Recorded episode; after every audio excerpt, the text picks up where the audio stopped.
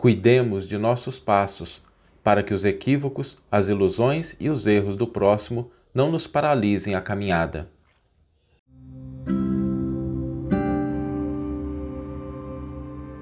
Você está ouvindo o podcast O Evangelho por Emmanuel, um podcast dedicado à interpretação e ao estudo da Boa Nova de Jesus através da contribuição do benfeitor Emmanuel. Hoje nós vamos refletir sobre uma situação que às vezes nos angustia, que nos inquieta muito, que é quando a gente se defronta com erros alheios, com equívocos, com ilusões.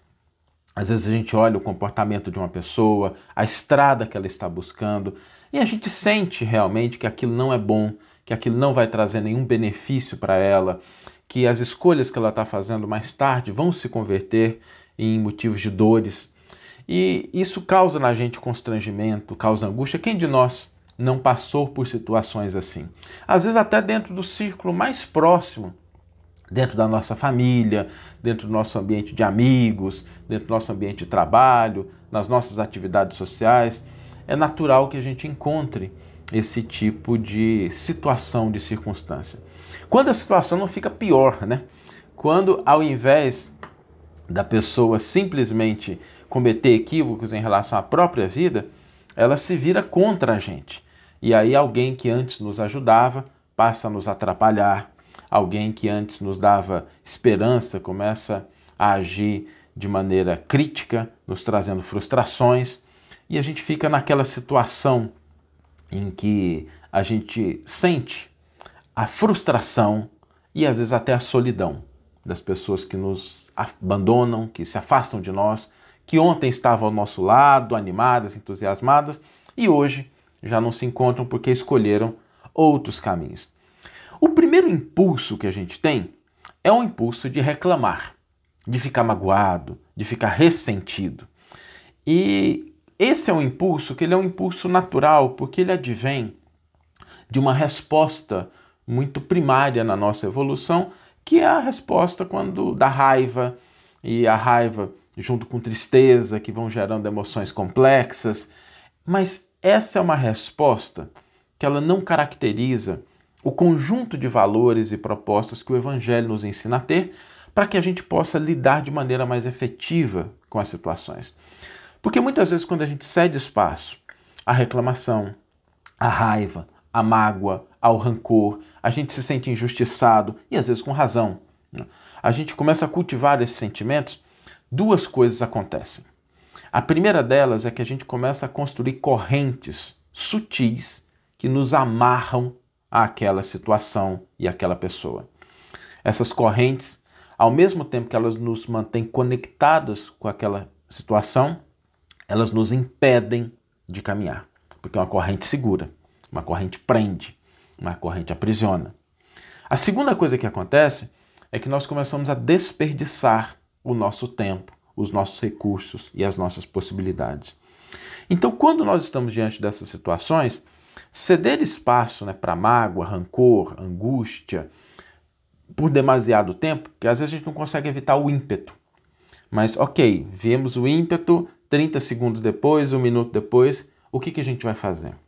A gente deve evitar ficar aprisionado e acorrentado. Quantas vezes a gente não encontra pessoas que às vezes estão com 70, 80 anos de idade e ainda trazem aquela mágoa, aquele rancor de coisas que aconteceram na adolescência, de coisas que aconteceram com os pais quando elas eram maduras ou quando eram crianças.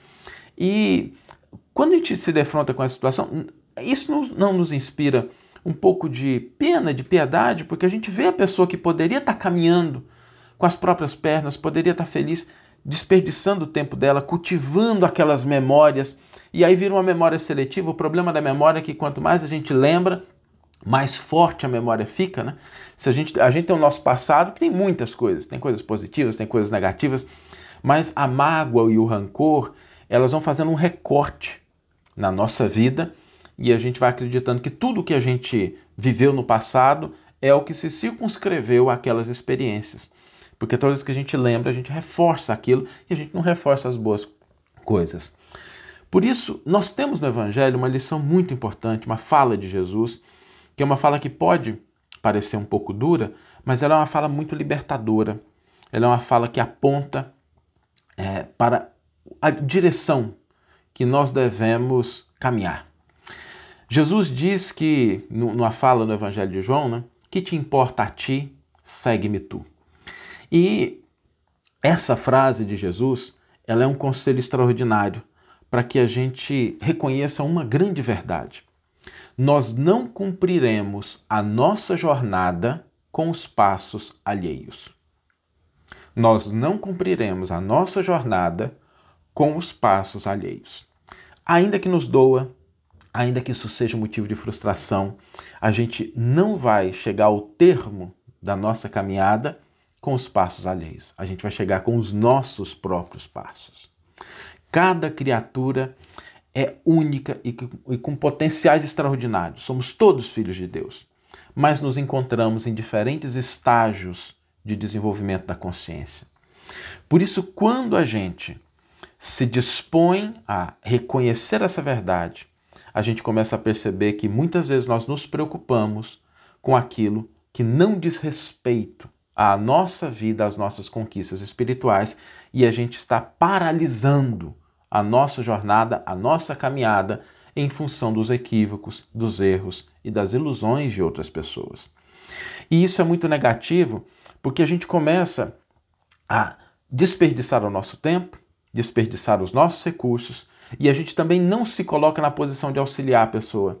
Então, assim, viram dois né, complicados: a pessoa que está cometendo o erro e a gente que está paralisado. Por isso que é importante a gente manter o passo, a gente se lembrar de que Deus ampara, protege todas as criaturas, nós e aqueles equivocados. Deus está cuidando deles, não precisamos nos preocupar com isso. Ninguém no universo vive ao desamparo da lei divina. Mas o que nós fazemos, o que nós construímos do nosso tempo, das nossas oportunidades, é algo que vai determinar o nosso futuro e a nossa felicidade. Por isso, às vezes, é preciso que a gente diga assim: isso não é o que deve me preocupar. Eu vou caminhar. Se a pessoa quiser ficar parada, o problema é dela. Se a pessoa quiser seguir um erro, se aquilo não afeta você diretamente, o problema é da pessoa. Respeitemos isso, para que a gente possa caminhar de maneira livre, para que a gente possa se fortalecer e, quem sabe, até ajudar com mais propriedade. Porque ninguém vai eliminar as trevas e a sombra apagando a própria luz. Ninguém vai ajudar uma pessoa que está caída se estiver também deitado na terra. Então, que a gente entenda essa lição importante do Cristo, né? Que às vezes as coisas com as quais a gente dedica muita preocupação, muito, muita angústia, muita mágoa, são apenas desperdício de tempo e de recursos. Caminhemos. O Evangelho nos ensina que nós devemos manter o passo, porque em última instância, o cumprimento da nossa jornada vai depender da nossa persistência no bem nas conquistas espirituais, no nosso desenvolvimento.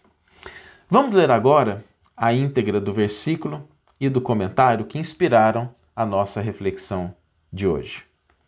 O versículo está no Evangelho de João.